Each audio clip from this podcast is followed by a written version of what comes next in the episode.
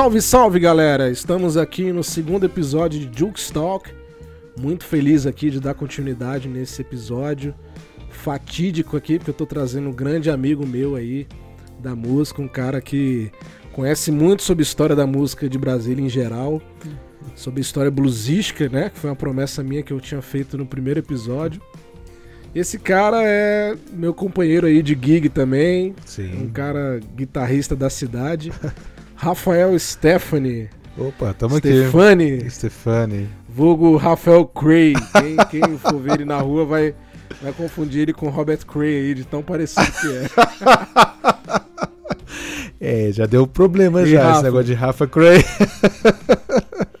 Seja bem-vindo, meu irmão. Obrigado aí Obrigado. pela participação. Cara, obrigado, cara. Poxa, que honra, velho, estar aqui conversando com você, né? Sendo seu amigo, sendo seu guitarrista, inclusive, né? E vamos contribuir, cara. Obrigado. Pô, valeu demais. É, o Rafa tá aqui hoje, galera, pra gente comentar um pouco sobre a, história da música em geral, né, Rafa? Isso. A música de Brasília. Só que dando uma ênfase um pouco mais no blues, né? Então a gente vai fazer uma breve apresentação do que, que foi o blues nos anos 80 pra cá, anos 90, anos 2000, anos 10, se a gente pode dizer assim, né? Também, né, Rafa? Os anos mais recentes. Exato. E junto com isso, a gente vai começar a, a a pincelar aqui algumas curiosidades. A gente dividiu alguns tópicos, né? É, a gente sabe que a- o blues teve muita importância na cidade. Ele começou lá nos anos 80 com o pessoal da, do Mel da Terra, né, cara? Que é o Aurodinho Matos e o Remy Portilho. O Remy Portilho, um grande tecladista da cidade. A luta guitarrista, né, Rafa? Eu acho que dá pra mencionar o Aurodinho aí mais aí no programa. Estrateiro. É estrateiro, né? Luthier, entende o coração do instrumento. Pois é, esse cara tem importância assim crucial assim pro cenário guitarrístico da cidade. O Rafa aí que é guitarra, ele sabe bem dessa história. E aí, pra gente começar, pra início de conversa aqui, é, queria fazer um bate e volta aí com o Rafa sobre os lugares chaves de blues de Brasília desde essa época. Então aqui tem alguns lugares que a gente anotou que seriam bem interessantes da gente resgatar algumas histórias aí. O Rafa vai ser o meu aliado nessa, nessa noite aí fria de blues, né, não, Rafa? É. E é interessante porque, assim como fui um pouquinho atrasado, né, pro blues, você foi muito precoce. Então, que pesa a nossa diferença de idade, que é irrelevante, né, obviamente. A gente vai ter muita coisa aí em comum para comentar, né? Então, Isso, exatamente. Interessante. quem não é tão familiarizado assim com, com, a, com a minha pessoa, com o Duke Stalk ainda, mas é, eu e o Rafa a gente tem a banda de blues, a gente veio falar de blues porque a gente conhece bastante o pessoal de blues de Brasília. Mas eu e o Rafa somos de, de gerações um pouco diferentes, só que em algum momento teve a interlocução ali, né? Teve a engrenagem que bateu. Então a gente tá aqui pra comentar essa história toda aí. É, vai ser um bate-papo interessante, né? Isso. a gente tem uma diferença de idade que é, que é boba, né? Pensando assim, mas a gente toca junto e a Molinas Band, é bom, impo- é bom enfatizar a Molinas Band, né? A gente começou o projeto agora em 2019. Estava no auge, né? Corona aí. Porém, o Covid-19, infelizmente, é, atrapalhou nossos planos, mas é temporário, Vai né? passar com Isso certeza. tudo vai passar. Então é o seguinte, galera. Como eu tinha dito para começo de conversa, história do blues de Brasília. Alguns lugares fizeram muita é, é, burburinho na época, tiveram importância crucial, né? Como o saudoso Gates Pub, Feitiço Mineiro, que tá até hoje aí na, na labuta da música, Clube do Choro. E eu queria comentar um pouco desses lugares. A gente, a gente pode mencionar aqui de, de imediato, Rafa, eu acho que uma muito grande de casas do plano, né, que tiveram importância ali pro blues desde os anos 80, até, até casas de Taguatinga, né? E aí, eu queria que você comentasse, porque aqui na minha É, anotação- Taguatinga que é a minha querência, né? Isso, sua, sua, você é um taguatinguense de coração aí, pode ilustrar melhor. Mas aqui tem lugares de Taguatinga, por exemplo, que fizeram muito, muita importância pro, pro blues dos anos 90, dos anos 2000, que é o próprio Blues Pub, Botequim Blues, é, Bar do Careca. Você tem um, alguma curiosidade para falar da gente desses lugares aí, cara? Cara, é assim, é, não cronologicamente falando, mas a minha primeira experiência com blues foi no Blues Pub, uhum. não foi no Bootkin Blues. E através do Blues Pub eu relembrei toda a história que eu tive com o Bootkin Blues. Logo quando a Lásia, né, é bom destacar é, o nome da Lásia, Lásia porque assim, eu devo muito a ela. Ela montou aqui em Taguatinga, no Kingston, o Blues Pub. Ela eu lembro perfeitamente de ser atendido por ela uhum. no Bootkin Blues. Uhum né, que era outra, outro lugar que era perto da Praça do DI, uhum. enfim, onde eu, inclusive hoje eu trabalho, né? Uhum. E eu lembro no Blues Pub ter escutado pela primeira vez Born on the Bad Side. Uhum. Eu fui para lá, eu escutei pela primeira vez, eu fiquei chocado com aquele riff de guitarra. Falei, uai, o que, que é isso, né? E fazendo uma confidência aqui, quem me levou foi uma namorada, né? Era um pouquinho mais experiente do que eu. Falou: oh, você tem que entender o blues, você é guitarrista tal. Isso no Kingston, né? Enfim, eu fiquei apaixonado. E isso já no Kingston. Uhum. É assim, eu menino ainda, pela primeira vez saindo para beber, aquela coisa toda e tal. Mas mais importante do que essa memória que eu tenho né, do, do Kingston foi justamente ali próximo à Praça do DI, que todo dia eu passo lá, inclusive. Uhum. Né, eu sou apaixonado por Taguatinga. Coincidentemente, é a terceira vez que eu trabalho perto da Praça DI, então eu sempre passo por ali, né, pela região. Ali, de fato, teve o Bootkin Blues, que anteriormente a isso era o Cucas Bar, onde meu pai me levava. Então, assim, é uma coisa que remete muito à infância, remete muito à adolescência e acabou levando muito a parte adulta, onde de fato eu, eu construí o que eu gostava mais, né? O meu gosto musical, que é o blues hoje. Né? Acima de tudo. É pois é, galera. Obviamente eu gosto de outras é. coisas, escuto de tudo. Nesse, nesse quesito aí a gente pode mencionar que, por exemplo, Taguatinga foi um berço para uma galera, né, de, de, de música de Brasília, assim, que a gente ainda vai mencionar nesse episódio. Mas o Kingston eu, eu, sou super curioso, porque eu não sou dessa época, né? Você sabe bem, né, Rafa? Perfeito. É assim, o Kingston, querendo ou não, todo final de semana, principalmente todo domingo, tinha sempre grandes artistas que geralmente povoavam lugares do plano piloto, tocando aqui no, no Blues Pub do Kingston. Então eu lembro que tinha uma fila gigantesca para você uhum. entrar. Você tinha que chegar com uma certa antecedência, era cadeira marcada. Caramba, cadeira marcada, bicho, não sabia disso não. É, Lázaro, é, tem uma prima minha aqui de Petrolina que tá vindo aqui, por favor, arruma uma mesa perto do palco. Aí você via um cover do Jet Total, que tá uhum. ativo até hoje, né? O pessoal do Zé Total. Eu lembro perfeitamente de ter visto Celso Salim e Dílio de Araújo tocando, revezando um ou outro tocando baixo, outro tocando guitarra. Enfim, figuras que até então para mim uhum. né, eu não conhecia e sempre tive como referências referência pessoas que tocavam muito. Eu lembro do Celso, né? Eu lembro eu estava ouvindo o seu podcast aqui, Inclusive, eu ouvi umas 300 vezes no carro, em casa, no trabalho. Botei minha mãe para ouvir. Minha mãe, que diabo é isso? Ou escute, que é coisa, de, que é coisa de, de potencial. Eu lembro quando eu fazia ciências da computação no CEUB, cara, no final dos anos, acho que 2000, 2001, ter visto vários pôsteres do Celso Salim, né? E eu falei, ué, quem que é esse cara? Aí tinha todo um breve currículo dele. E aí todo mundo comentando, nossa, esse cara toca blues. Eu falei, nossa, ele toca blues. E assim, como eu fui muito atrasado e você muito precoce, né? O blues para mim, poxa, cara, esse cara toca blues. É, deixa, eu, deixa, eu, entender o que, que é. Né? Exatamente. Né? Na verdade, eu tive esse, esse acesso ao blues. Eu acho que eu devo muito ao Celso Salim. É, indiretamente, não era diretamente porque eu não conhecia ele, assim como você não conhecia. Era aquele, aquele, aquele contato de palco, né, Rafa? É, Certo. Eu conheci por curiosidade, cara. Eu queria, eu queria saber o que era o blues. E aí o Celso trouxe isso na época com uma pegada totalmente diferente que ele trouxe de Los Angeles, né? Com, com aquele, aquela bagagem misturando country, né? Que é uma coisa muito interessante.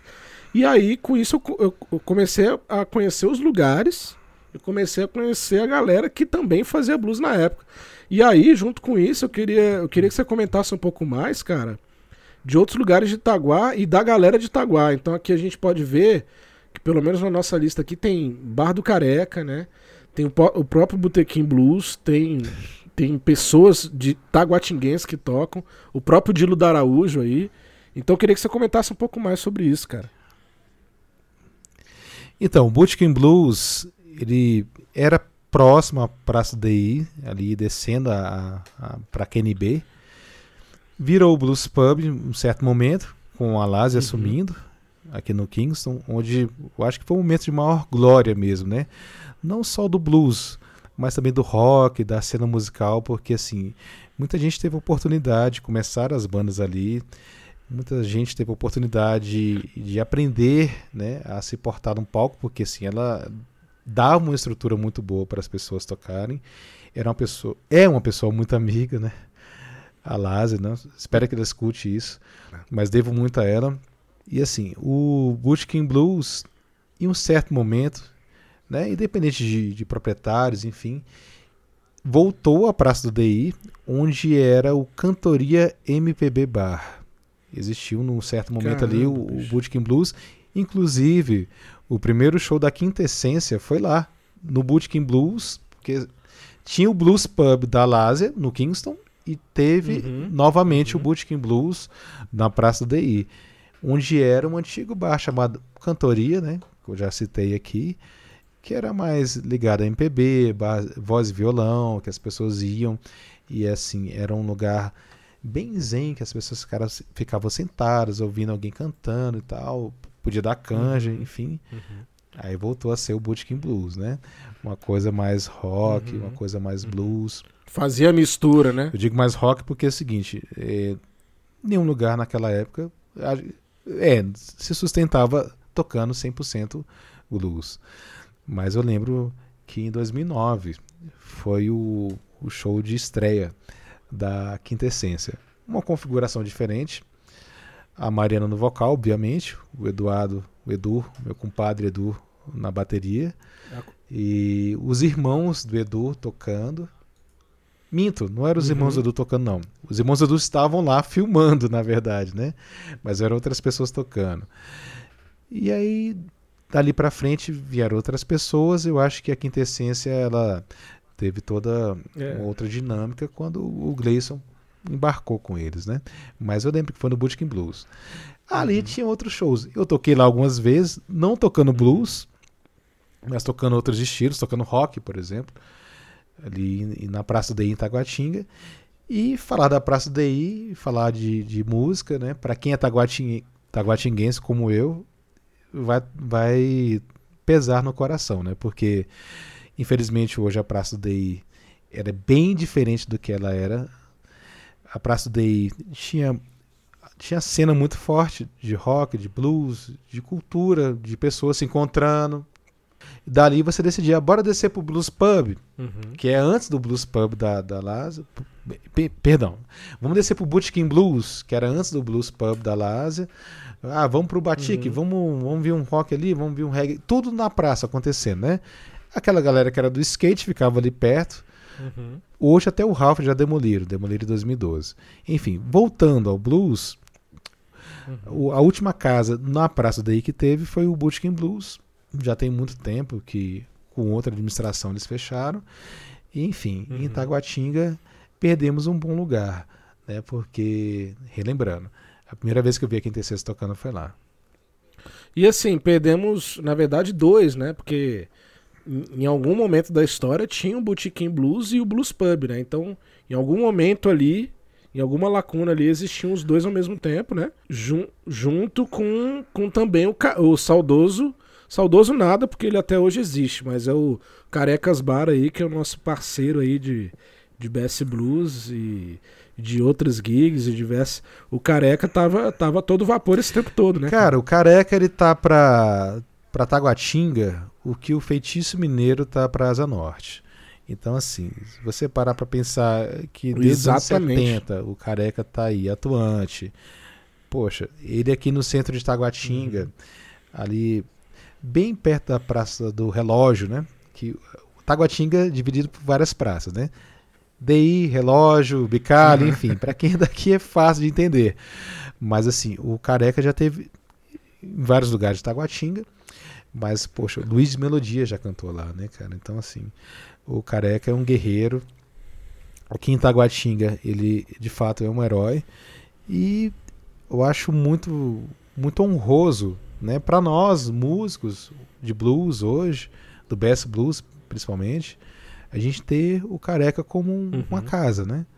Eu acho que a gente teve dois eventos do Best Blues. O primeiro você sabe muito bem, você foi, aliás, você foi o organizador dos dois, né? Mas o segundo, ele teve uma magia a mais, um charme a mais. Ele teve por conta do Careca, né? Cara, aquela noite foi maravilhosa, né? E assim, e o Best Blues é um movimento que a gente já já vai comentar para vocês, pessoal é, que de 2018 para cá a gente fez um movimento livre aí do blues de Brasília e, e ele juntou essa galera toda. Eu acho que juntou desde o pessoal do final dos anos 80 ali até começo de 2000, dos anos 10 aí, do século 21, se a gente, se a gente pode dizer. e dessa forma a gente conseguiu juntar. Um movimento livre que já já a gente comenta. Mas realmente, Rafa, foi um, um, um evento sensacional segundo ano de Best Blues aí no Bar do Careca foi é, como é que é apoteótico, né? Foi um simbólico pra caramba, né? Pois é, apoteótico, né? E promissor no sentido da gente ter sempre uma data no mês, que a gente tinha combinado seria o segundo sábado né, de cada mês, o evento Best Blues em Taguatinga.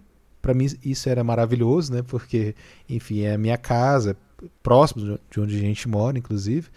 Mas isso atrairia o, todo o público aficionado pelo blues para Taguatinga, para o Bar do Careca, uhum. né, que eu tenho todo orgulho de, de frequentar. Né? A gente é, participa de alguns eventos lá, tributo ao Belchior, tributo ao Chico Buarque, alguma, algumas situações lá no Careca. Né? Uhum. E ele ter abraçado o blues significa ele ter abraçado apenas o estilo musical. Uhum. Ele não abraçou o público, né? Ele abraçou o estilo, ele abraçou as pessoas, ele abraçou todo aquele carinho que nós tivemos de fazer o evento no Careca e ele ter recebido a gente e ter o público cativo dele, porque tem pessoas que vão lá todo dia. Isso, isso. Gostado do Best Blues, né? Falar, nossa, que energia é essa? Porque aquela noite foi, foi antológica, né? Além de apoteótica. É.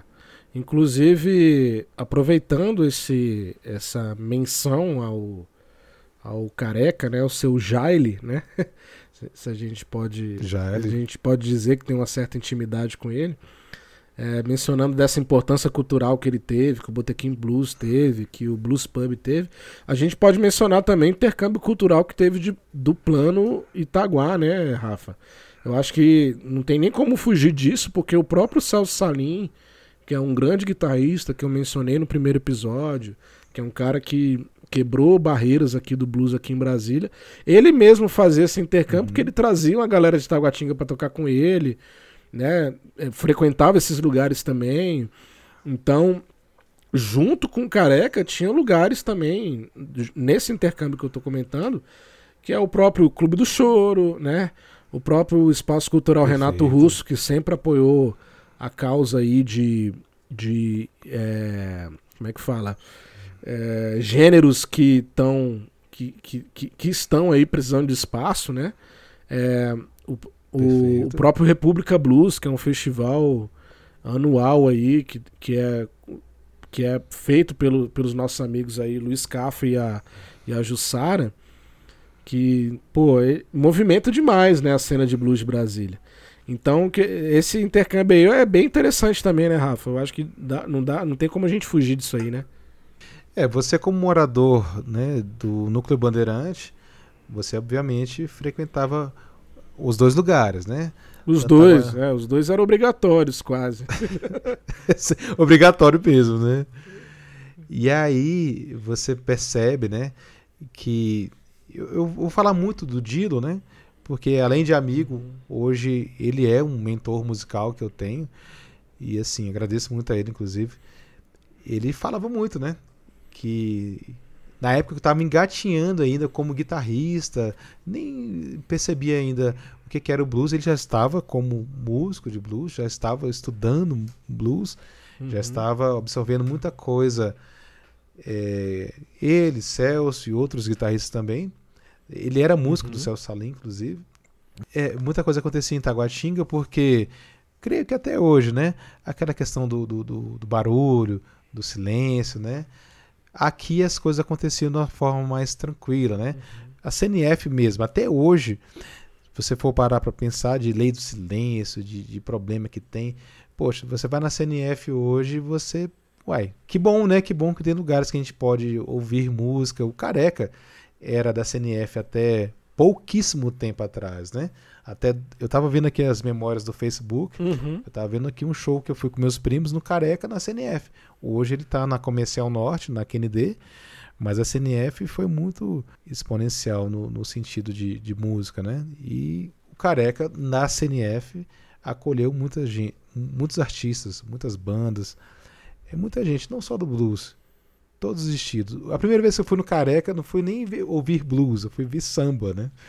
Por isso que eu falo que o Careca tá para Taguatinga, o que o Feitiço Mineiro tá para Asa Norte, né? De dar oportunidade. E aí, junto com isso, o, o, o, o elo que eu quero fazer é, do, é dos anos 80.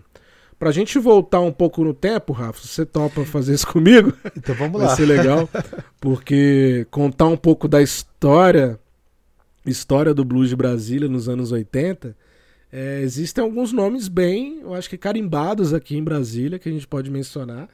É, o próprio Haroldinho Matos e o Remy Portilho, do Mel da Terra, de 80 em Brasília, que era daquele movimento, movimento Cabeças é, da 311 Sul, cara. Você vê que é bem antigo, né? A gente tem referências musicais, os caras estão fazendo trabalho até hoje, então acho muito importante a gente mencionar eles, porque são caras que moldaram o blues, moldaram aquele, aquele cenário guitarrístico, né? É, que era muito visado, né? Todo uhum. mundo queria ser Guitar Hero. E aí, de repente, veio o Haroldinho Matos com a alavanca lá, com extrato, fazer o som, né? E aí, eu acho interessante a gente começar por eles, porque anos 80 tinha o Mel da Terra, que era uma banda que fez parte do Movimento Cabeças. O Movimento Cabeças englobou o Plebe Hood, englobou bandas que são de outros estilos, né? do pop rock, do punk rock. E aí, os anos 80, a partir daí, meio que o pessoal com começou a preocupar com a questão de, cara, o negócio de ser música é um pouco mais daquela questão de, de só letra, né? Você tem que você tem que tocar bem, você tem que fazer o groove rolar no palco. E eu lembro de, de, de, menções que o, o meu grande amigo Mário Salimon, da, da Another Blues Band, do, da banda Fama da época, falava, caras, eram músicos que eram vistos como até referências, assim, para pro, os músicos que estavam começando na cidade naquela época. Uhum. Então, os anos 80 é bem legal da gente mencionar. Eu não sei se você tem algum apontamento sobre isso, Rafa, mas o Haroldinho Matos e o Remy são caras que a gente tem, até, é, tem aí até hoje, né? como referência Cara, aí pra gente. Sobre o Haroldinho Matos, vou ter muita referência para fazer, muito apontamento para fazer. Mas o, o, apontamento que eu gostaria de fazer agora não vai ter um pouquinho a ver com os anos 80, mas vai ter com. Uhum. O, o, teve um evento sinfônico, né? Com Claude Coleman, com Rock, Rock in Concert. Eu esqueci o nome uhum. do evento agora, no, em agosto do ano passado, né? No Centro Cultural Banco do Brasil. E aí ele veio me fazer o solo de Stairway to Heaven com Stratocaster. Meu amigo, emocionou todo mundo, cara. Tava todo mundo ali meio que sentado no gramado, né? Todo mundo meio que numa vibe de piquenique ali. Cara, uhum. ele começou a fazer o solo de Stairway to Heaven de Stratocaster, né? Olha a personalidade. é, Meu Deus cara... do céu. Cara, isso mexeu com o planeta inteiro, velho. E foi no dia do, do, do, do Moto uhum. Week. Eu lembro que tinha coisas acontecendo na cidade ao mesmo tempo, né? Mas aquele ali parou, velho. Parou. ele tocando o solo de to Heaven, uma Stratocaster. Eu falei, meu Deus do céu, que que é isso que eu tô vendo? E aí, bem na mesma época, né, já falando do Haroldinho Matos, logo depois teve um, uma entrevista dele na rádio, naquele programa uhum. de memória musical, e aí ele falando de Vivaldi, cara, que Vivaldi era rock and roll também das quatro estações. Eu falei, uau! E eu achei muito bacana ter confrontado com ele assim ao mesmo tempo, né? De ter visto tocando, ter escutado na rádio uma entrevista bem pessoal mesmo, porque uma das primeiras experiências vendo uma banda ao vivo tocando blues foi com ele também. Salvo engano, foi 2000, 2001, 2002. Eu foi com o Eduzinho, com certeza foi com o Edu, Eduardo Camargo, baterista da Quintessência, porque o Edu foi o cara que me transformou de um guitarrista de metal num guitarrista de blues, né, de ele falou, cara, você é muito quadrado, você não tem groove, tal, tal, tal. Poxa, prestou alguns discos, né, que enfim, moldaram muita coisa que eu penso hoje musicalmente, né? E ele sempre foi um maestro. Mas enfim, voltando, né, a toda a questão do Haroldinho, queria deixar claro, né, que teve esse show no Teatro Nacional. Eu acho que estava uhum. tocando também o Celso, aquela galera, né, da, da, mas eu lembro dele tocando a versão de Purple Haze. Eu acho que ele fez uma letra em, em português. O Remy, eu acho que anos depois gravou com o Celso no Going Out Tonight, que foi um álbum também que eu mencionei no primeiro episódio. E aí, junto com isso, se a gente for passar um pouco, né, Rafa? Acho que esticar um pouco para os anos 90, aí já vem né, a própria Brasília Blues Band, que fez história aí com o Clube do Blues, com a própria história mesmo, os álbuns que, que lançaram. E aí eu queria chegar num ponto em comum entre eu e o Rafa, que conforme o warm-up que a gente fez aqui, é, o aquecimento aí para a gravação, a gente começou a ouvir blues por causa dessa banda. E essa banda é a Geriatric Blues Band, cara. Do Toninho, do Paulo Coelho, que eu acho que não tem como deixar de lado, né? Eu acho que os shows do Teatro dos Bancários, os shows que eles faziam no Feitiço Mineiro, né? Que é, inclusive, ponto marcado para eles aí. Se você quiser ver a Geriátrica tocando né, em, algum, em algum lugar, vai estar tá sempre ali o Feitiço Mineiro, o Feitiço Mineiro batendo que é o, o, careca do plano piloto, né? Que, que nem a gente teve, falou mais cedo. É.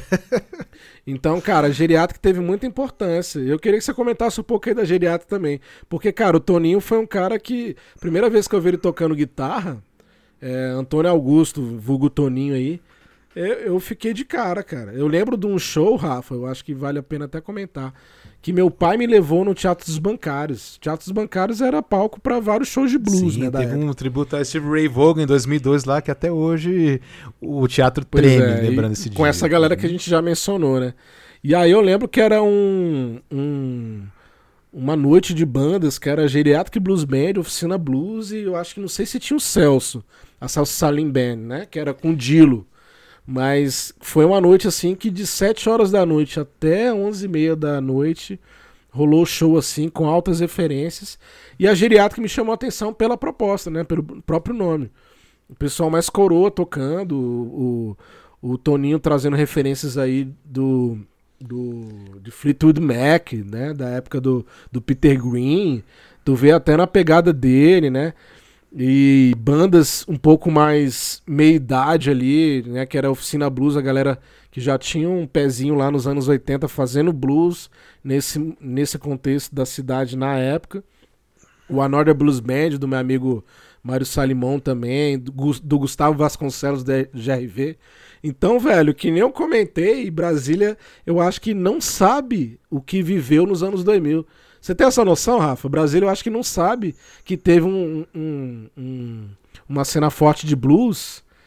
E eu acho que isso deixa passar, sacou?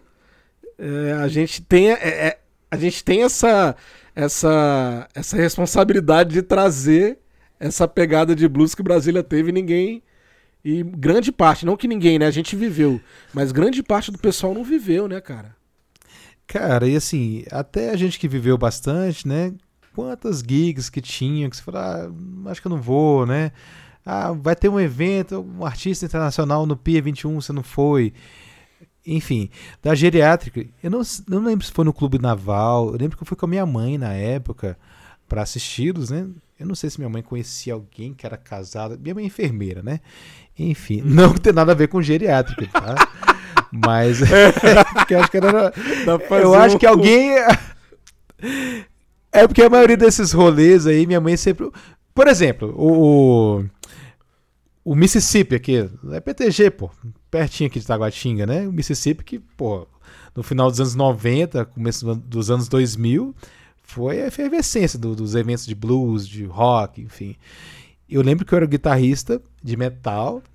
Aí minha mãe falou bem assim: Meu filho, uma amiga minha, do conhecido, não sei o que, do hospital, vai tocar num tal de Mississippi. Ele toca blues. E ele falou que se você quiser, você pode até tocar com ele. Eu falei: Então tá, eu vou lá tocar. Aí na hora que eu fui ver, era conexão direta, velho. O tio Léo tocando blues lá. Ah, ligação eu direta. Falei, o quê? é, é, ligação perdão, direta. ligação direta, ligação direta. Não, você Aí lembrou, quando eu você vi- lembrou de- você lembrou dessa banda que pra mim foi importância Claro. máxima, cara. Já que você tocou nesse assunto, Rafa, se você me permite, é, já que você é um convidado de honra aqui, inclusive, galera, eu vou convidar o Rafa para várias resenhas dessa aqui, pra gente ficar rindo de curiosidades e tudo mais. Mas o Ligação Direta, cara, foi uma banda que, pô, o tio Léo aí, um grande guitarrista, é, tiveram o primeiro disco produzido pelo Celso Salim, né? O Celso Salim novinho, acho, produzindo um disco, era um disco de, do começo de 2000. Foi um pouco na mesma época do Going Out Tonight, 2004, o disco. Eu não tô lembrando o ano é, propriamente agora, mas Ligação Direta soltou um disco. E aí, cara, eles tinham um, um circuito muito forte, né, de bares de Brasília. Porque era um trio assim que ninguém segurava, bicho. Botava no palco. Era Cara. guitarrada assim, tocando até. até Era três horas de solo de guitarra. Era referência que o tio Léo trazia também de, de The Doors, trazia umas coisas mais. mais. Uma puta guitarra, também. o vocal, assim, timbre, Referências né? de Albert Collins, né? De Buddy Guy. Ele fazia uns negócios de slide muito doido também. Cara, eu e Vitor Abreu lá da Procurados, a gente tem um respeito enorme pelo tio Léo, assim, é, é um pai que é, eu acho que ele nem tem noção disso também, da importância que a ligação direta teve, né?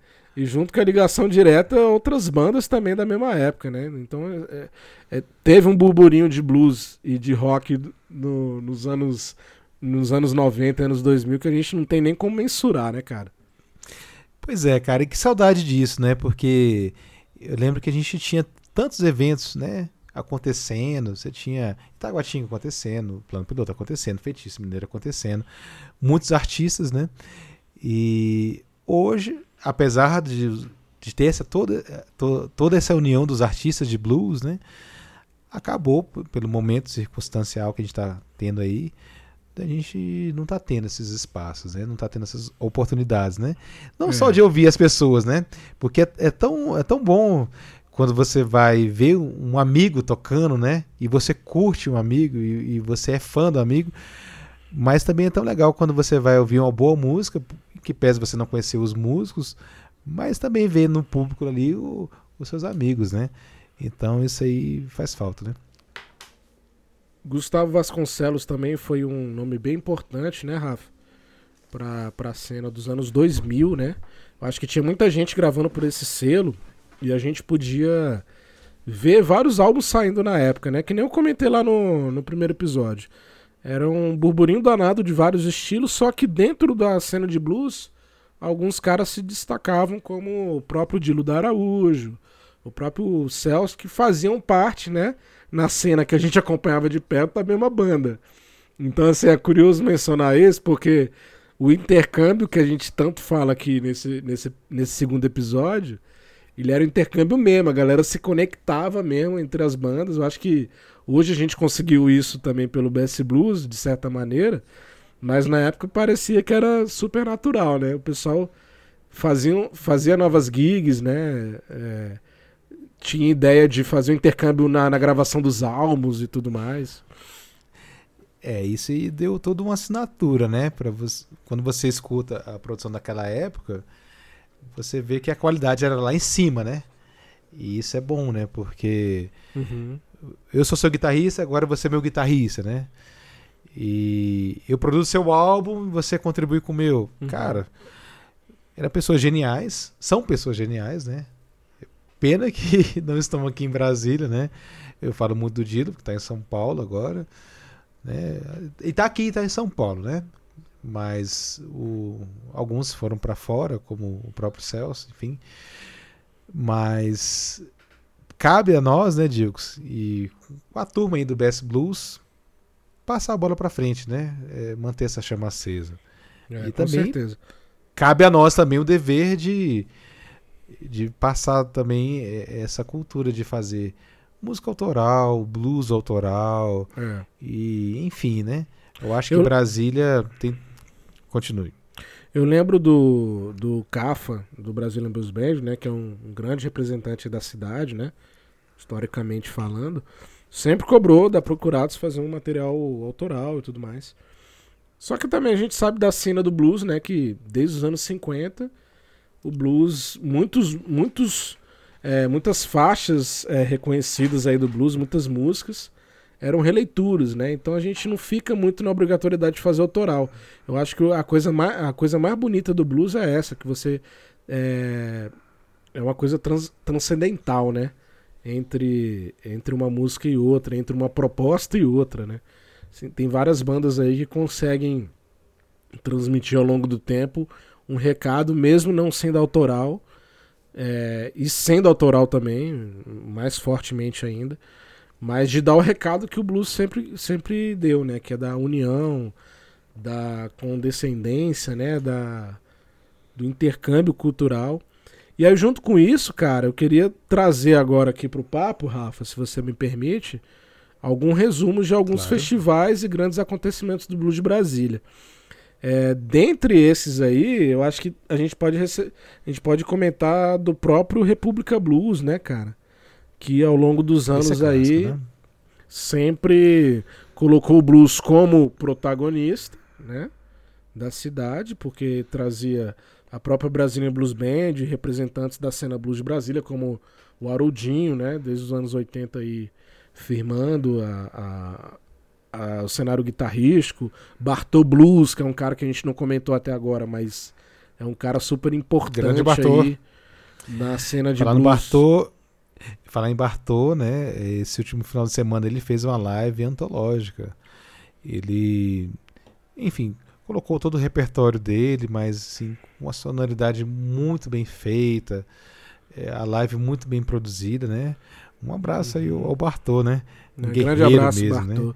Cara, Esse é... é... o cara que também devo muito, porque crescemos muito ouvindo o Bartô tocar junto com a Brasília. Então, assim, tem, tem a galera que influenciou a gente pesado, né, Rafa? Não tem nem como negar.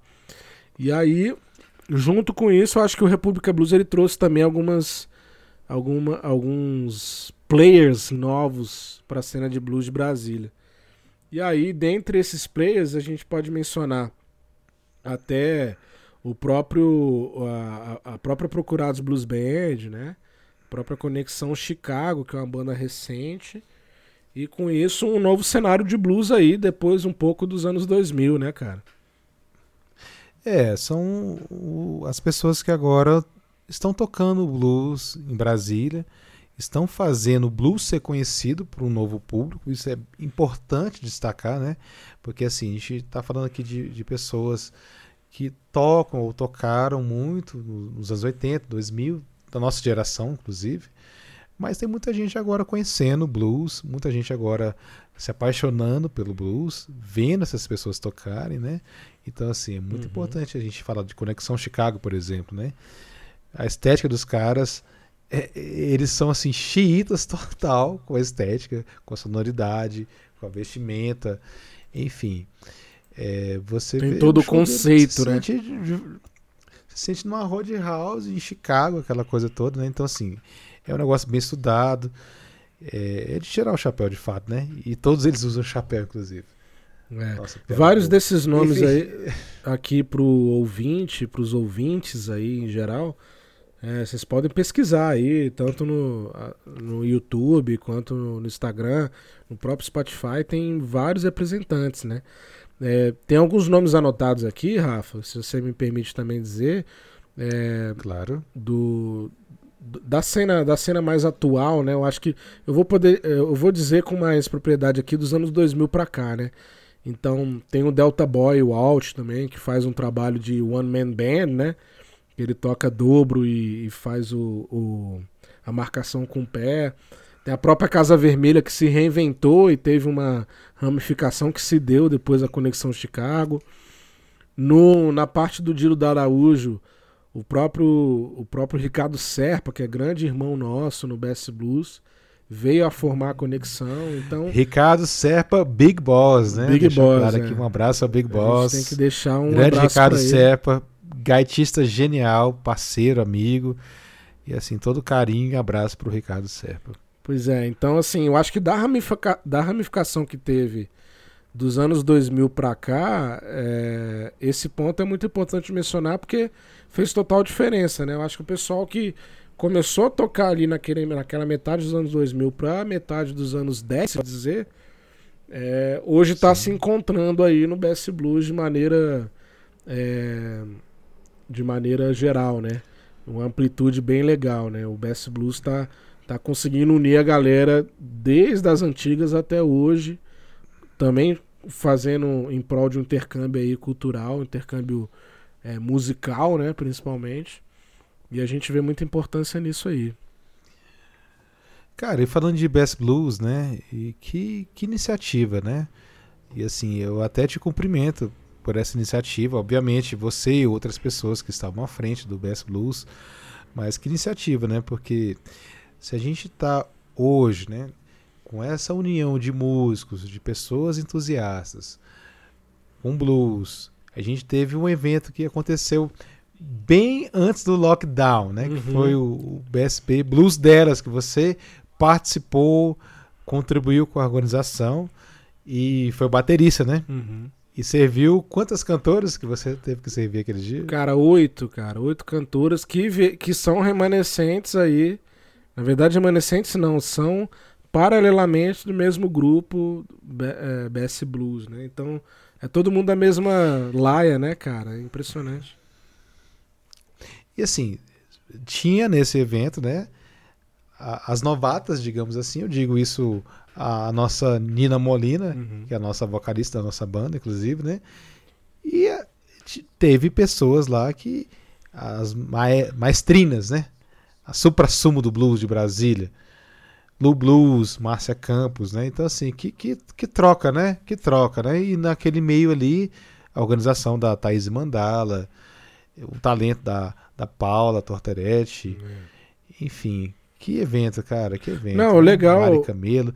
E O legal é que a gente consegue ver um, é, várias gera- gerações em uma coisa só, né? Então, uma coisa que a gente não via há muito tempo, né? É. E a gente conseguiu fazer um evento muito bonito né, no Clube do Choro, que é um dos lugares que a gente mencionou anteriormente. E aí, junto com isso, tem o, tem, eu acho que o background aí todinho da, do BS Blues, né, cara? Porque desde 2018 aí é um movimento livre que eu fundei com o Serpa, o Rafa faz parte, e a gente sentiu uma falta dessa unicidade aí, dessa unidade, né, do blues de Brasília, a gente conseguiu englobar os caras que a gente os caras que fizeram a gente ouvir em Brasília, Rafa. Você tem noção disso? Lá no grupo tem o pessoal da Geriátrica e Blues Band, cara. No, no movimento BS Blues tem o Angels, cara. Cara, tem o o Angels que é grande Espíritos, velho. gaitista também, dos anos 90 pra cá, fez a, é, o protagonismo da gaita de Brasília. Então o cara tá lá com a gente. Então, assim, o BS Blues eu acho que é é uma grande celebração do blues, né? Porque historicamente tem pessoas de várias gerações ali. Sim. E junto com isso a gente está conseguindo também fazer um intercâmbio ali cultural e musical com muita gente diferente, muita gente nova. A gente fez o segundo BS Blues Session, acho que deu é, 50 músicos, 15 bandas diferentes, que a gente nem sabia de onde estava saindo, mas por causa da, da comunicação, da- do engajamento da galera, né, Rafa? Mas A teve gente- gente que não conseguiu encaixe ali, né? Você sabe. É, ainda teve gente que ficou de fora, então É uma coisa muito bonita mesmo. Então a gente está fazendo uma, essa grande celebração ao Blues de Brasília, essa história toda que a gente contou nesse episódio desde os anos 80, né? de certa forma, né, Rafa? Sim. Sim. E, e é uma galera assim que a gente pode contar contar para tudo. Então tem gente do jazz, tem gente que veio de música brasileira no grupo, tem a galera do blues realmente propriamente dito. Então é muito bonito. E, e o que bacana, né? E o que bacana, né? Tanto no, no evento que teve aqui no Careca, né? No final de novembro do ano passado, quanto do, do Macaxeira. Esse eu não participei, né? Eu só vejo os vídeos, enfim. Que é aquela colaboração, né? Vamos fazer uma jam aqui, vamos fazer uma jam ali. Você canta aqui, agora só vejo só lá, dois compassos. Cara, é, é lindo, né? Uhum. Pessoas que nunca tocaram juntas, fazendo jams. E assim, totalmente colaborativo, né? Todo evento Best Blues foi colaborativo, né? A gente percebe muito, né? Aquela questão de todo o cuidado que não é 15 minutos, três músicas, tá todo o instrumento aqui, você chega, toca, tal, tal, tal. Então assim, o cuidado que teve, né, na organização, pelo menos esse último Best Blues foi, cara, foi sublime. Aquela tentativa de englobar todo mundo, né, cara? Acho que o lado social muito, é, tem muito a ver com blues, porque a gente está ali para mostrar, né? Tem gente que tá fazendo blues assim na varanda de casa, né, cara? Então, sim, sim. teve gente ali que viu ali na, a primeira oportunidade para poder fazer o blues acontecer na vida dela mesmo, assim. Então, é, trazendo o BS Blues aqui pro público, aqui, pros ouvintes do podcast, Rafa, eu acho bem importante. Ao longo dos programas, galera, eu vou trazer também é, um pouco melhor do que, que foi essa, esse ideal, né? Essa ideia do Best Blues. Se o Rafa tiver comigo no programa, ele também comenta um pouco mais do, do começo dessa história toda. Eu vejo se eu consigo trazer também alguns, algumas figuras chaves aí que fizeram junto comigo esse movimento acontecer. Um movimento totalmente livre, sem amarra com ninguém. Então acho que o melhor da história da história toda é essa, né? Que é sem amarra com ninguém, né? A gente não tem. Amarra com blues, né, velho? Amarra com blues, é com, é com o conceito do blues mesmo. Então, Amarra com é blues, isso. com a música, né? Com as pessoas. Porque a gente teve essa, essa, essa vivência do blues na nossa, na nossa juventude, né, cara? Então, a gente crescendo com blues, a gente vê a necessidade ali de fazer alguma coisa por ele, né? Então, acho que a coisa mais bonita do, do BS Blues de ser um movimento livre é justamente a gente englobar todo mundo sem amarra nenhuma, sem, né, sem barreira nenhuma, principalmente, e de maneira colaborativa. Pois é, e eu até me encaixo né, nessa oportunidade do BS Blues, porque eu estava com um parceiro há muito tempo, a Ana Nina Molina, que é um, gigante vocalista né? E assim, a um certo modo eu falei, olha, vamos tocar blues, a sua voz é blues, né? A gente foi tocar no Tudo do Tempo, cara. Tudo do Tempo no finalzinho de 2017 ou 2018. E alguém falou, cara, essa mulher tem que tocar blues, velho, que cantar blues. A vibe dela é blues. Eu falei, olha, tá vendo como eu tinha razão, né? Porque até um certo ponto ela queria tocar, que ela canta muito bem, interpreta muito bem é, um pop, um Lana Del Rey, alguma coisa assim. Bora pro blues, bora pro blues. E aí encaixou, cara, encaixou é, foi... perfeitamente, né? Tanto que você é meu parceiro nessa empreitada aí, né? É, eu acabei entrando nessa gig aí. O convite do meu, meu grande amigo Rafa. E que bom que, que você do... entrou, né, velho? Porque era para ser só uma gig, né? É, é, verdade. Agora é uma banda, né? Pois é, Rafa. Aí, aproveitando os coaches que a gente tem aqui, só pra gente voltar um pouco no, no contexto, tem alguns outros nomezinhos aqui que a gente pode, que a gente pode mencionar também. Eu acho que ali fazendo agora um, uma sincronia com os anos 2000 e os anos 10, então tem pessoas ali que participaram também do Best Blues, Best Blues Session, né? E são da cena até hoje, como o próprio Tex, né, que eu mencionei um Sim. pouco atrás, que é um grande guitarrista. Foi um dos primeiros caras que fizeram smooth jazz aqui em Brasília. Smooth jazz que eu digo é o, é o pop jazz, né? Aquela coisa mais é, tangível do jazz, né? Mais audível, mais próxima do público em geral. Ele mistura muito bem aspectos do, da, da, da soul music instrumental, né? Da, da questão da, da pop music, do groove, né? Tem o Angels Spirits, né? Que é um camarada aí que tá no Best Blues também, um grande gaitista. Junto com ele tem é, Celião, né? André Benedetti, Fred Matei, o grande gaitista Pablo Fagundes, é, o Vinícius Correia, que é um grande batera de blues, para mim é o, é o mestre do shuffle do blues aqui, aqui de Brasília. Márcio Cabral, né? Que também é uma figurinha aí que é desde o Botequim Blues aí, tá fazendo fazendo blues acontecer aí. Tá um pouquinho sumidinho do grupo, o Márcio Cabral, né? É.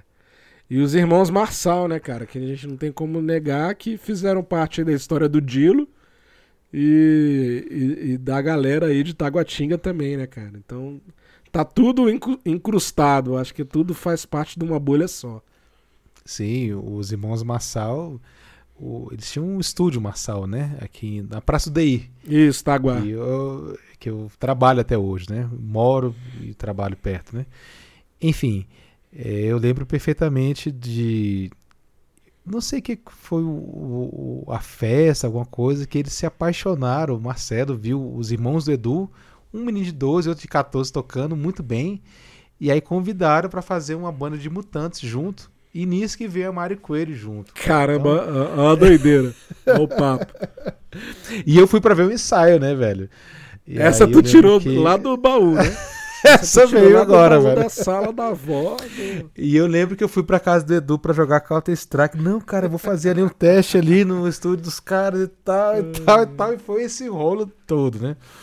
Mas enfim, cara, é muita história. É, pra quem não conhece os irmãos Marçal, galera, o Marçal Leones aí, grande tecladista da cidade, tá do lado do Romélio Lustosa, meu queridão aí, parceiro na Procurados Blues Band. Eu acho que é uma das figuras aí que é da tecladeira de Brasília, né? Os caras do teclado, do órgão e tal. É, Os caras. São um, um dos únicos sobreviventes aí, né, Rafa? Sim, é, eu... eu... tenho até uma certa sorte aí de estar tá dividindo o Paco com o Romélio, mas o Marçal é um dos grandes tecladistas da cidade, o Marcelo Marçal, um grande baixista, grande vocal, tem um tributo icônico aí a Led Zeppelin na cidade, a Celebration Band. Esse papo aqui, galera, pra vocês verem o tanto que Brasília é ativa musicalmente. É... né? A gente tem altas referências aí, né, Rafa? Altas uhum. histórias para contar. Se a gente for até ir lá pro, pro primeiro tópico do podcast de hoje, é... lugares como a América Rock Club, que foi dos irmãos Marçal. Deles, né? É, Exatamente. deles mesmos. É, um, um, puta lugar aqui de rock aqui em Taguatinga que eles fizeram nos anos nos anos 10 aí, 2011, 2012. Acho que 10, né? 10, né? É. E assim, e aquele lugar, aquela aquela região ali onde teve o onde era o American Rock Club, antigamente não tinha nada, né? Era de frente ao Carrefour, aqui no Pistão Norte, Pistão Sul. É, aqui do lado de casa, inclusive. É, pois é, e aí, coincidentemente, é, em 2005, em setembro de 2005, um amigo meu chamado Pedro, Pedro Alcântara, ele, inclusive, grande amigo, um abraço, Pedro, o maior poeta do, do mundo é o Pedro.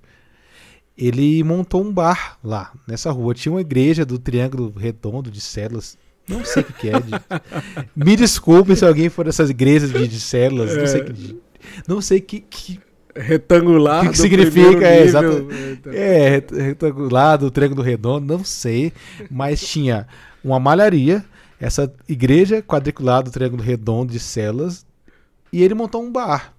E a proposta desse bar era é você ter um espaço cultural para que as pessoas se expressassem, música ao vivo. Obviamente eu tocava lá por um certo nepotismo, de ser amigo do dono e o filho dele ser músico também e tal. E aí isso foi em 2005. E aí em abril de 2006, a Lásia que estava lá no Kingston, a Blues ela Pub, migrou, verdade, verdade. é, no Blues Pub, ela migrou lá para esse mesmo lugar, que era na frente do Carrefour, que por muito tempo atrás virou um lugar depois com vários bares sertanejos, mas na, naquela época não tinha. Naquela época eu toquei lá, Ricardo, eu toquei lá. Você tocou? Eu cheguei no, a tocar lá no, no Blues Pub. No da, Blues Pub da, da, da né? E aí ela, ela, inaugurou o Blues Pub lá do, do Pistão, eu lembro perfeitamente. Foi na véspera do feriado de 21 de abril de 2006. Tem um tempo, né, velho? Tem. E aí ela inaugurou. Eu lembro que eu tava lá no Zé Ricardo e lá na Laz e tal. E era assim, muito amiga do Pedro. Eles, ah, precisa de alguma coisa, pega aqui e tal, etc. Ficou, ficou um ambiente muito legal. Tempo depois, né, o Blues Pub saiu dali, a Lázaro saiu dali e virou All Black, outras pessoas. E ao mesmo tempo veio o American Rock Club. Aí começou a ser um nicho ali mesmo de vida noturna, né? Aí teve um lugar é. chamado Bartô, não sei o que, outros estilos musicais. Mas dá um destaque aqui: quem começou toda essa brincadeira aí foi o Pedro, o cara visionário, que ele viu um galpão, viu uma oportunidade de aluguel, viu que ali dava para fazer barulho. E foi, né? E é importante destacar isso, né? O Blues Pub também foi ali perto. É. Onde era o American Rock Pub? Rock Club, né? Club. Uhum. E eu toquei ali com o Celso, cara. A gente fez um, um tributo do Lineage lá. Eu toquei com a Procurados Blues Band lá, sacou? Então, assim, eu acho que esse intercâmbio realmente de Taguatinga e Plano Piloto, cara, e outras RAs aqui de Brasília, eu acho que foi importantíssimo. Porque você, você consegue ver uma certa unidade, mesmo que a galera seja de vários cantos da cidade aqui, entendeu? Então. Pois é, agora fugindo, fugindo um... um pouquinho da pauta. Fugindo um pouquinho da pauta aqui, né? A gente falando sobre bairros, né? Eu, com essa minha afinidade, o carinho, amor por Taguatinga, né? Mas você é um cara do Núcleo Bandeirante, né, Dilks? É. E aí, no Núcleo Bandeirante, o... eu sei que você tem um lugar que com todo o carinho que você tem no seu coração, que é o Bar do LED, né? É, não, o Bar do LED, inclusive, é um ponto de cultura, praticamente, né, ali.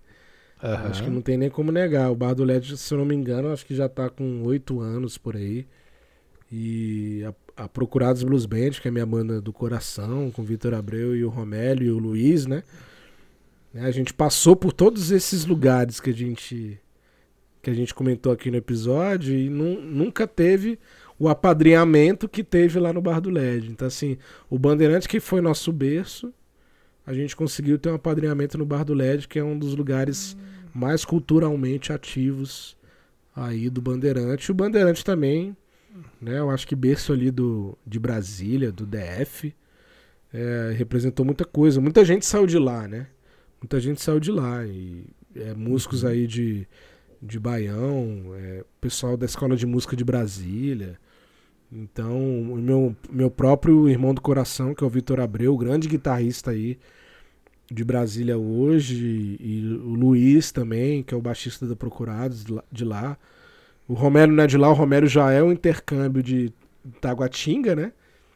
Uhum. Então você vê que tudo que eu falei em, em, é, que tem a ver com intercâmbio é por causa dessa dessa questão. Como Brasília tudo é muito espalhado, então o pessoal acabava se encontrando em muitos lugares, né, cara? Então, de repente a gente estava lá na CNF tocando, né? De repente a gente estava lá no Bar do Careca tocando e conhecendo outras pessoas.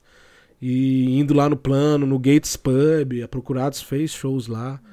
Então, os lugares, as pessoas e, e o espírito que tinha nesse, nesses anos 2000 foram cruciais pra gente, cara. Pra gente começar a nossa vida no blues, né? É perfeito, né? Porque assim, eram lugares que tinha toda a efervescência de artistas, de blues.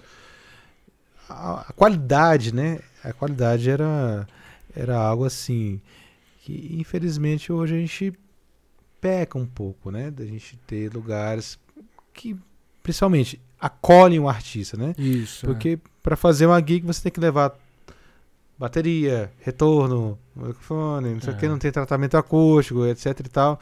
E você for pensar, por exemplo, no Gates Pub, você tinha um lugar pronto, né? pro público, pro músico, uhum. era um lugar divertido. Mas falando de Gates Pub, eu lembro de uma, de uma matéria aqui que logo quando eu comecei a trabalhar, né? Eu fui levar uma pessoa lá, enfim. E aí tinha uma situação de não entrar menor de 21, velho. Pelo amor de Deus, era muito menino, Meu Deus, tem muito. Ei, Rafa, mas, é, mas aí, falando aqui sobre curiosidade e tal, é, a gente não pode esquecer o cenário guitarrístico de Brasília, eu acho que foi, foi, eu acho que mais forte até que outras cidades, né, cara? A gente tem alguns exemplos fora da cidade, que a gente pode até mencionar aqui levemente, que é Fred Walk, o pessoal da Blues Jeans, que é o Marco, Marcos Otaviano, Igor Prado, Blues Band e tal. Pessoal de fora de Brasília pesado, né? Só que é o seguinte, aqui em Brasília, é, das pesquisas que eu fiz na época, da peregrinação que eu fiz na época, eu acho que é muito certo. importante de mencionar, porque existem nomes aí que estão mundo afora, cara, que estão no, no rock nacional, na, nas, né, nas turnês nacionais aí, como referência. Então, assim, nomes como a gente já cansou de repetir aqui, como Dilo da Araújo, Celso Salim, o próprio Haroldinho, né, que fez história, o Kiko Pérez, né, que é o guitarrista do, do, Nat, do Nat Roots, que faz parte da cena, ele tá sempre tocando com o pessoal aqui em Brasília. O Tex, né, que estudou assim como o Celso Salim nos Estados Unidos e voltou. Marcelo Barbosa, que é mais da cena de, de, de metal e tal, e tem a GTR aqui, que é uma grande, grande escola reconhecida, Alberto Salles, que é mais do, do jazz e do, e do smooth jazz, assim como Tex, e outros nomes aí, cara, eu acho que a gente tem que mencionar mesmo, né? Acho que inclusive está na nossa lista obrigatória aqui, responsabilidade social de falar, porque eu acho que Brasília foi berço de grandes guitarristas da cidade, né? Cara, Brasília é um berço de grandes guitarristas, né? E desses que você citou aí, todos geniais, obviamente, cada um no seu estilo, cada um na sua pegada, cada um na sua identidade, né? E sobre o Marcelo Barbosa, é interessante porque assim, eu comecei a tocar guitarra pelo metal, né? Que é um estilo que o Marcelo Barbosa ele, ele não toca, ele destrói, né? E eu lembro, logo depois que eu comecei a tocar um pouquinho mais lento, ter ele como referência, né? Obviamente pela GTR, ter mandado um e-mail.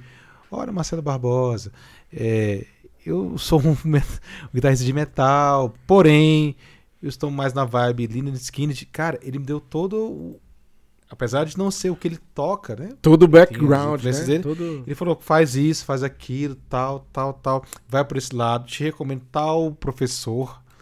Cara, achei muito legal o, o lado dele, assim, de, de ser professor, né? De, de querer me dar um, um, um guia ali. Eu achei uhum. muito legal, devo muito a ele. Achei Não, inclusive bacana. é importante mencionar, porque nessa época rolou, acho que. Acho não, rolou mesmo um movimento de guitarristas de Brasília. Eu acho que você deve. É uma memória recente aí, Rafa, você deve lembrar. Mas tinha o, o Guitarras do Cerrado, né, cara? Que foi Sim. filmado no, no Teatro Nacional. E aí tinha, é, né, pessoas como Celso Salim, é, Marcelo Barbosa, Arudinho Matos, Kiko Pérez, esses nomes que a gente já, já mencionou, Alberto Salles, fazendo um puta de um DVD no teatro com tudo que tem direito, né, bicho? Eu acho que isso foi até divisor de águas. Eu lembro do Vitor Abreu, que é meu, meu amigo de coração, meu irmão, né? De praticamente irmão aí de sangue, que é o guitarrista da Procurados Blues Band, que ele fala, cara, quando eu fui naquele show, ele foi com o pai dele, era novinho, que a gente é relativamente novo, né? E ele foi, viu o Celso lá, viu aquela aquela aquela interlocução, aquele intercâmbio, né? Eu vou trazer sempre essa palavra de intercâmbio, que é muito importante em Brasília. É, intercâmbio guitarrístico ali entre os caras. O Dilo, eu acho que participou como guitarra base de uma dessas bandas aí. É, eu acho Isso. que foi do Celso, né? Mas tinha o Beto Pérez, que é o irmão do Kiko Pérez também. Então foi, foi tão importante, eu acho que esse Guitarras do Cerrado, que foi até pelo selo GRV, que eu acho que foi um divisor de águas. Eu acho que ali foi quando o pessoal viu, cara, Brasília tem um cenário é, não só rico em guitarra, mas rico em cultura, sacou? E aí eu vi várias pessoas desse meio é, eu conheci várias pessoas desse meio, como Vinícius Correia, grande batera, me apadrinhou como baterista da cidade. É, o Rodrigão Nogueira, tinha os baixistas como André Benedetti, que está até hoje aí, né? É, várias figuras aí da cidade, os irmãos Marçal tava tocando com essa galera toda. Então, assim, o Guitarras do Cerrado, na minha opinião, na minha opinião particular, foi um divisor de águas. E aí a gente não pode esquecer também que todos esses guitarristas tinham uma influência diferente, né, bicho? Eu acho que cada um tinha ali a tua referência. Um tinha vindo de um canto, outro tinha Cara, vindo de cada outro. um com a sua linguagem, com o seu timbre. Cada um com a sua linguagem, com o seu timbre. Eles não eram parecidos em nada, né, pegada. cara? Eles não eram parecidos em nada, cara. Você pega, por exemplo, o Haroldinho mesmo, ele tem uma pegada assim total que lembra muito o Jimi Hendrix, claro, mas na minha opinião ele lembra muito uh, aquele West Coast Blues do Scott Hanson por causa da alavanca. O Jeff Beck mesmo, ele tem influência. Da alavanca. Ele tem o lance exatamente. do Jeff Beck. O Kiko Pérez já é mais Steve Ray Vaughan, só que ele mistura muito, muito a, a as influências do reggae também. Né? Marcelo Barbosa, que é mais metal, que nem a gente falou. O Bartô, que é mais Delta Blues. O Celso Salim, que trouxe lá dos Estados Unidos a, aquela referência country, né? Nos licks que ele fazia na guitarra. Então ele misturava country blues ali na hora. A gente falava, cara, de onde que o cara tá tirando isso, né, bicho? Então, tipo assim, Brasil eu acho que foi muito rico por causa desse intercâmbio, cara. Eu bato nessa tecla intercâmbio porque é uma coisa de louco. Você parava pra ouvir todo mundo, cada um tinha uma cara, velho. Cada um tinha uma influência. E isso transparecia nas bandas é, subsequentes, assim, de certa forma, nas bandas que esses caras faziam parte, né? Então, todo mundo saiu ganhando ali naquela época, sacou? Cara, a gente, como público, né, tava ali escutando. Eu lembro da primeira vez que eu escutei o, o Celso Salim tocando, velho. Acho que foi no Mississippi, inclusive, né? Eu falei, what, what the fuck? O uhum. que, que é isso, né? Porque, assim, para mim, guitarra tinha que ser aquela coisa barulhenta, aquela coisa. Eu toco mil notas por minuto e aí eu vi uma coisa diferente ali, uma, muita pegada. Falei, uau, o que, que é isso, né? E uma coisa nova, né? Também, uma coisa nova sim, mas era mix, né? É, na verdade, assim, é... que nem quando eu vi o Dilo de Araújo, de Araújo tocando pela primeira vez aqui em Taguatinga, né? Eu falei, uai, o que, que é isso, né? Que o cara tá falando com a guitarra, o cara tá fazendo a guitarra cantar, né? E que pegada, né? Que presença de palco, né? Que carisma, né? Então tudo isso me influenciou bastante, cara. E todos eles, obviamente, trazendo toda uma carga de artistas, né, de, de, de guitarristas também pra gente, né? Cara, sensacional. Velho. É, o Dilo, por exemplo, eu acho que ele é ímpar porque ele traz aquela brasileirada, aquele baião, né?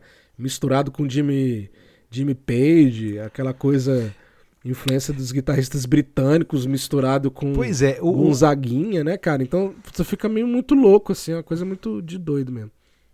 Cara, o Dilo, ele assim, ele, pô, o negócio é blues. Aí ele vai estudar até o finito blues. Legal. Aí ele desconstrói tudo isso.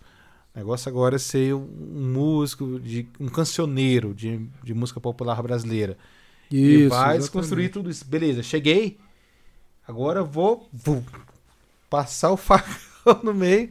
Agora vou fazer é. uma coisa mais instrumental, de ritmo e tal. E já penso que já tá matando na próxima, o passa à frente, enfim. Como guitarrista é um cara que ele vai construir e vai se desconstruir, né? Que é muita coragem, inclusive. É, com certeza. Não, e, essa coisa do intercâmbio é tão louca, cara, que a gente vê caras tipo Dilo da Araújo, que tem uma brasilidade é, cabulosa, né? E porque ele já tocou sanfona, né? Eu lembro que até no primeiro álbum dele ele ele colocou alguns aspectos da música nordestina e tudo mais. Sim. E ao mesmo tempo tinha gente voltando dos Estados Unidos de, de estudo de música lá, que foi o Tex, que foi o Celso Salim. É, músicos daqui que estavam se virando com o que tinha, né? Até pegando de referência essas pessoas que, que vinham de fora ou com ideias novas.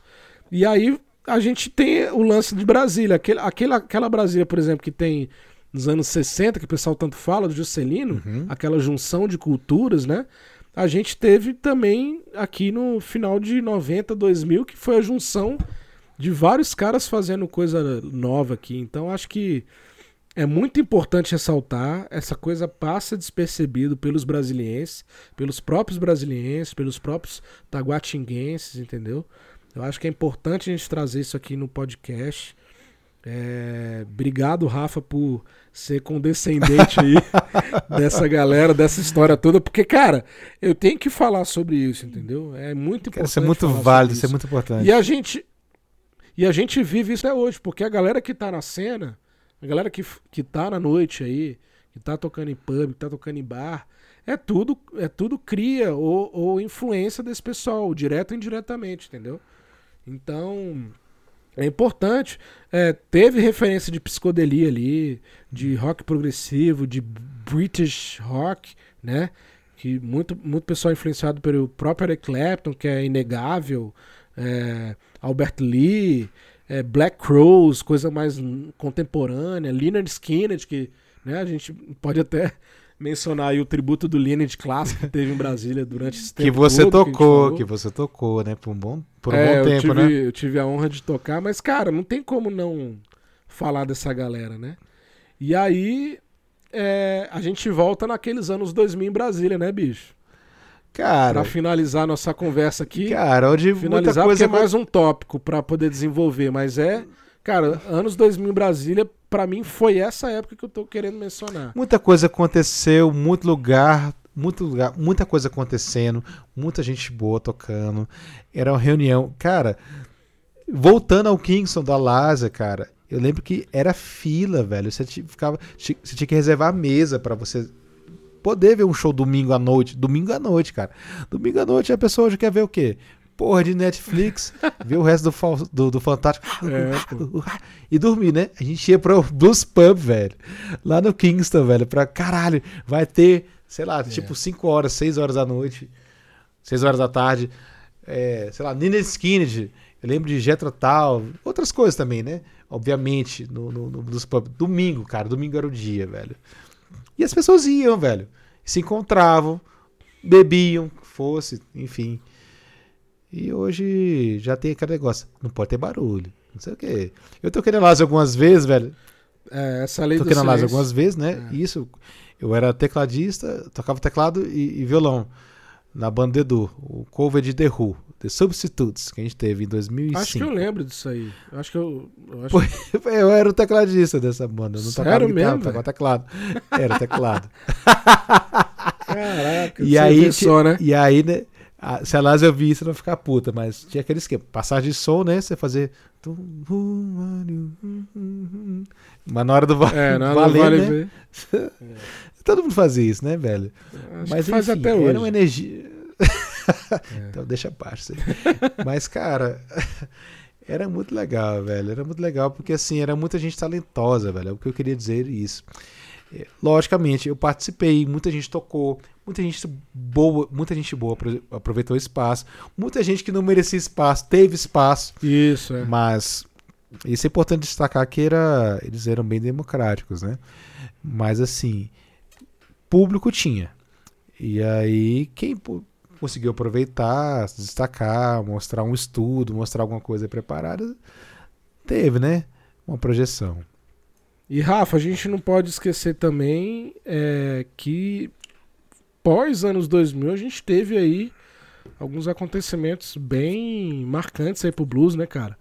É, eu, eu posso lembrar aqui recente, como se fosse ontem, o próprio J.J. Jackson vindo aqui tocar no, no terraço. No, né? no, no, terraço. Eu, particularmente, vi um show do J.J. Jackson também no Ferrockstock, junto com o pessoal da Brazilian Blues Band. Você, você tem noção, a Brazilian Blues Band, por exemplo, já serviu de apoio por uma galera aí, sacou? O J.J. Jackson, o, o, se eu não me engano, o Igor Prado. Posso estar muito enganado. O Igor Prado lá de São Paulo também já tocou com eles. É, o Nuno Mendeles, né? Que é um cara que Porra. já tocou com a Brazilian Blues Band e outros camaradas aqui de Brasília em shows da Funarte também, então a gente não pode esquecer disso. A Funarte, né? E aí teve esse boom aí dos anos 2000 que foi umas parcerias interessantes, né? É, o J.J. Jackson, para quem não conhece, foi um cara que fez parceria com Jimi Hendrix na época, né? Um cara que infelizmente já faleceu aí, mas ele veio pro Brasil, fala, falava é, português fluentemente, tinha uma vida aqui, né, praticamente, e fez ali um, um eixo meio que Brasília-São Paulo, interior de São Paulo, Ribeirão. Você tá lembrado desse, dessa época aí, Rafa? Cara, eu lembro do J.J. Jackson no Pier 21. E mais uma vez, 21. mais uma vez, quem me levou nesse show foi o Eduzinho, Edu Camargo, né? Eu lembro perfeitamente. Não sei se foi um domingo à noite, ou um sábado à noite, eu lembro de ter ido no, no Pier 21 e com o Eduzinho lá pra assistir. É. E um, do, um dos últimos shows que eu vi ele, cara, ao vivo, a, a Ana, minha esposa, viu também, foi lá no República. República Blues não, cara. Foi no, no Funarte, no festival da Funarte. Que ele tava tocando com o Igor Prado, Caramba. de São Paulo. E aí o Igor Prado com, com o irmão dele na batera, uma banda, uma super banda acompanhando ele. E ele tocou aqui em Brasília, foi a última vez que eu vi ele. Mas a lembrança vívida que eu tenho é dos shows do Terraço, né? Naquela praça central lá, de graça pra todo mundo. Tinha muito desse movimento de shows em Brasília na época, cara. O que a gente espera Funarte, recuperar. Shop. O que a gente espera recuperar, né, Dilks? É, pois é, o BS Blues tá aí tentando mexer os pauzinhos, movimentar pra esse tipo de coisa acontecer de novo, né? Com cara? certeza. A gente precisa, é um espaço central, né? E acho que casa com a proposta, né? Agora sobre o É. Breezy Road, ele é de Chicago, não é isso? É, o Breezy Road é outro cara que veio, né? Acabou, acabou vindo por intermédio do meu grande Romero Lustosa, tecladista aí da Procurados Blues Band. E já foi tecladista de- desses parceiros aí, desses músicos que a gente comentou hoje aqui. É, foi um contato do Romélio, um cara de Chicago, com raiz no Chicago Blues, né? Um dos um dos, dos subgêneros aí do blues, muito importante para a história do blues, né? Buddy Guy, que o diga, né? com certeza, né? E aí o cara vive nessa.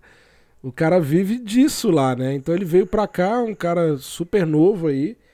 Se não, se não me engano, é contemporâneo seu, Rafa. E. E aí ele tem álbuns lançados lá e veio fazer umas participações aqui em Brasília. Cara, Por e, intermédio do Romélio e outros músicos da cidade, né? Você lembra desses shows, Rafa? cara, o Breezy, ele tem a parte autoral dele é muito boa, a interpretação dele é muito boa, o cara toca de Telecaster. Enfim, ele fala, né, Chicago Bluesman, né? Ele tem toda a- aquela pegada mesmo. Agora, sobre o Breezy Road, né? Muito mais do que os shows, né? tem mais aquela pegada bastidores, né? Porque eu lembro, eu não sei se foi um, os shows que você tocou como banda de apoio dele, ou a Procurados tocou como banda de, de apoio dele. Lembro do Vitor Abreu tocando como apoio dele. Lembro muito do Vitor. Teve um dos aniversários da Mariana, que é em novembro, não sei se foi 2015 ou 2016. Acho que foi 2017, cara. 2017, né? 2016 ou- ou 2017. Eu lembro que eu tava já um pouquinho, digamos, inspirado, né? Pelo, pela cervejinha, né? E aí teve uma situação que ele chegou lá, começou a tocar e tal, e eu tinha levado minha guitarra e eu fiquei enchendo o saco, enchendo o saco até ele tocar, até que ele tocasse, sequestrar tocasse com a minha guitarra. Aquele famoso lero-lero de guitarrista. É, exatamente. Play the stretch, play the stretch. Ele não entendia meu inglês, meu inglês britânico, né? Porque ele é americano, Inglês taguatinguense.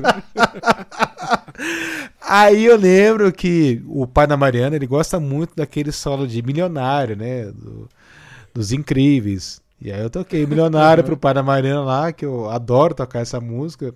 Primeiro em homenagem à minha mãe e também em homenagem ao Tony, né? E segundo a tiarada, que se amarra naquele solo. E aí ele nunca, não sei se nunca tinha escutado aquela porra.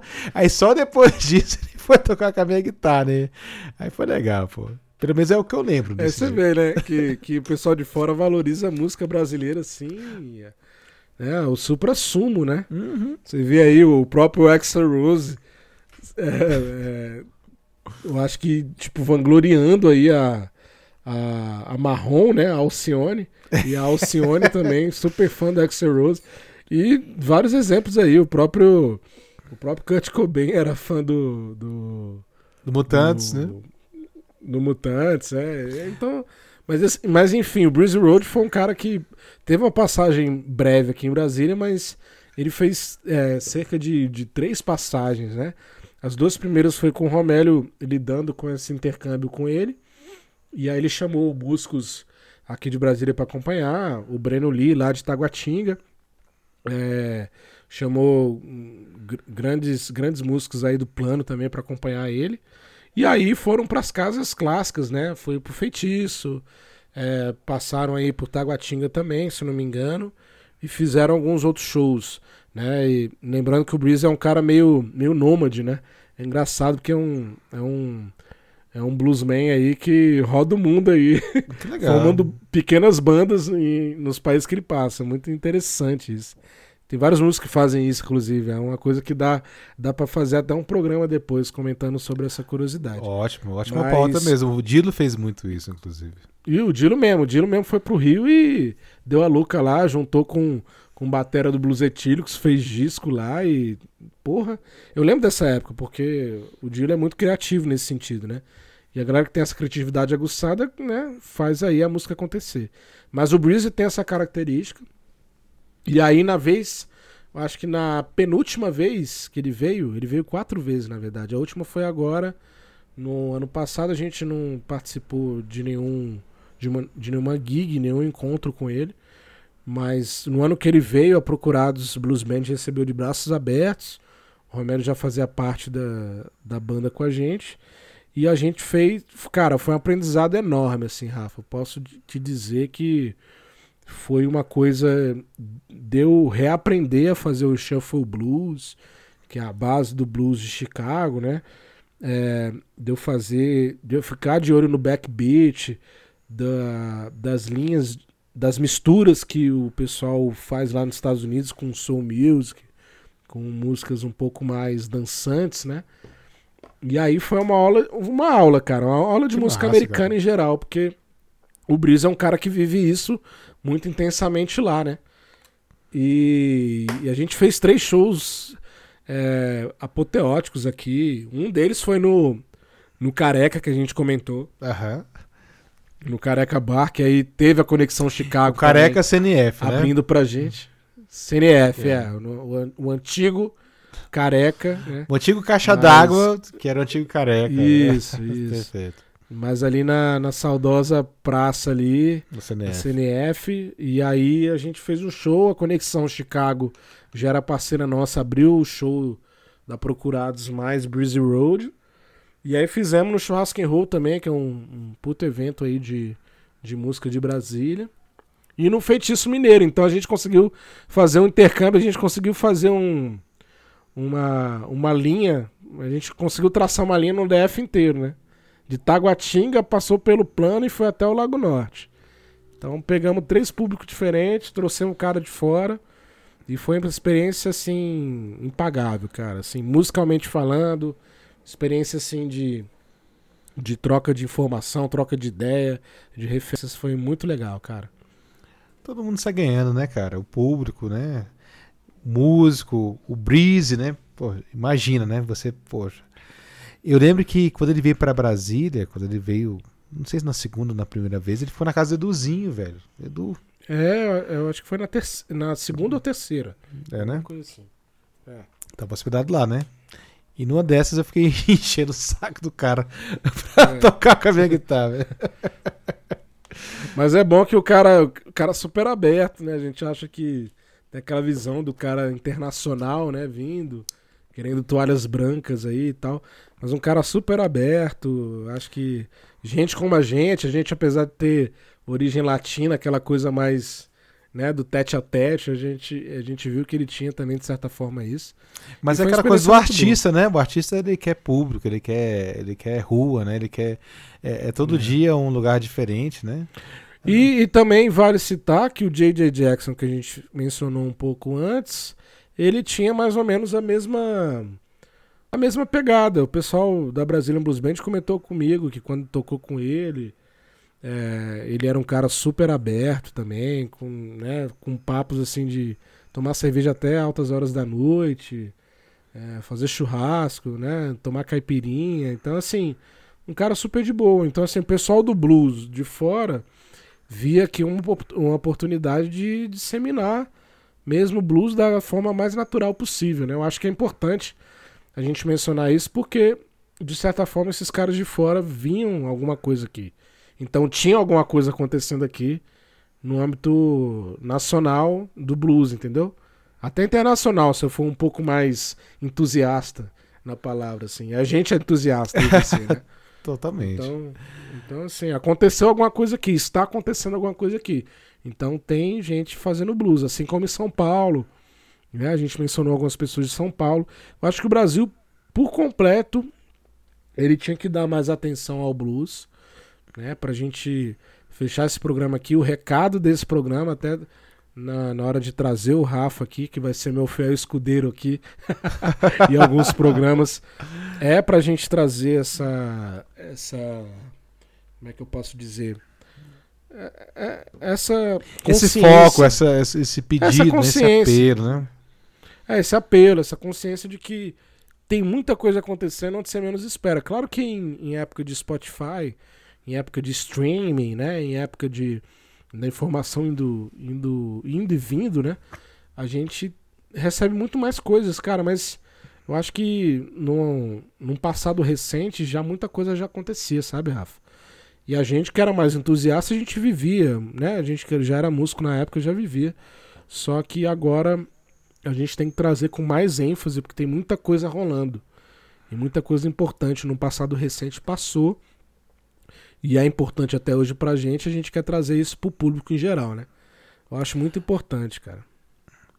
Pois é, Dilks. E até para finalizar aqui, né, cara? Que iniciativa, né? Dilks Talks.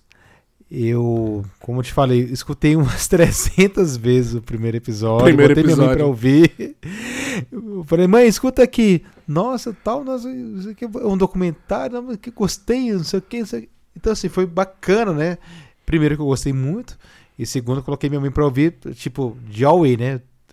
Escuta aqui comigo, dia das mães, né? Bora fazer um programa mãe e filho. É. Mas enfim, cara, é, tô aqui contigo. Os próximos episódios aí a gente pode conversar muito. Tem muita coisa para conversar, né? A parte do blues aqui é, é muita gente talentosa, muita gente querida, muito amigo para citar. Um histórico muito extenso, né? Sim, porque nós vivemos isso, né? E a responsabilidade maior, né, além de manter é, essa memória acesa, né? É também que a gente tem todas as outras pessoas chegando agora, né? A responsabilidade da gente é muito grande, Digos. Então, assim, eu fico muito feliz, né? De ter sido escolhido assim como um parceiro aqui no, no seu podcast. Um Cara, fiel escudeiro. Fiel escudeiro. Vamos lá, Sancho é, porque a gente consegue, é só a gente, a gente, a gente se vê, pessoal, é, numa mesa de bar agora. Tô numa mesa de bar com o Rafa aqui conversando e trazendo essas informações para vocês. Então, isso aqui é a coisa mais, eu acho que natural possível, né, Rafa? A gente se a gente está totalmente à vontade aqui. Totalmente, né? Só faltou um torresmo aqui, mas fora isso, pelo horário, né? faltou um torresminho aqui, faltou, mas tá valendo. Não, brincadeiras à parte. Cara, a conversa foi muito boa, né? E assim, é, eu percebi aí, Dilks, é, pela sua fala, pelas suas memórias, muita vivência, né? Eu acho que isso dá toda um destaque pro, pro podcast, né?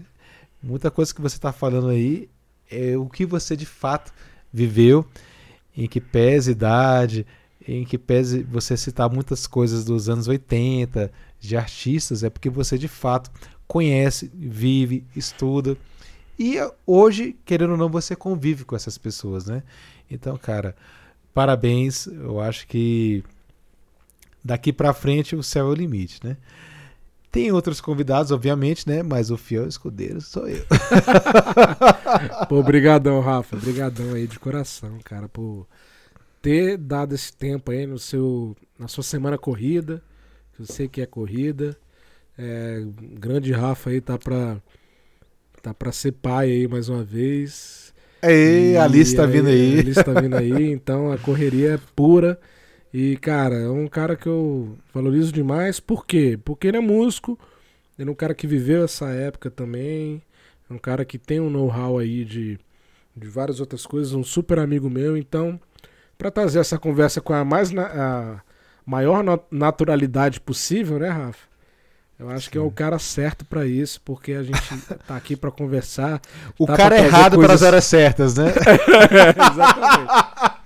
Então, esse é o intuito. É que nem eu disse para vocês no primeiro episódio. Eu vou tentar trazer sempre um bate-papo leve. E esse é o intuito.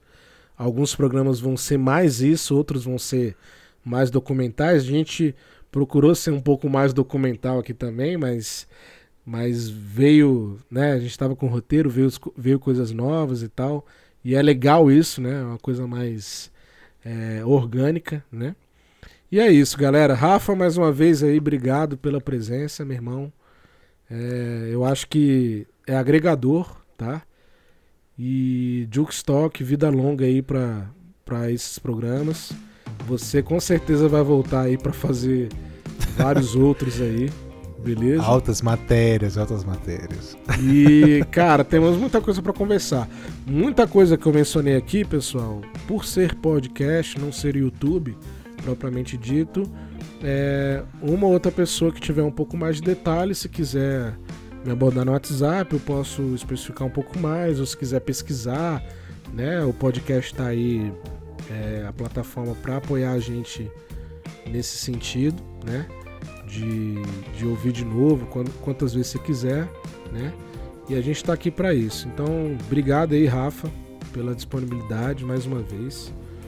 No próximo episódio vou trazer um papo muito interessante. Dessa vez não vou dar spoiler, porque senão vira rotina aqui no canal, né? Mas acompanhe o canal, curtam o canal, compartilhem o canal e é isso aí. Falou!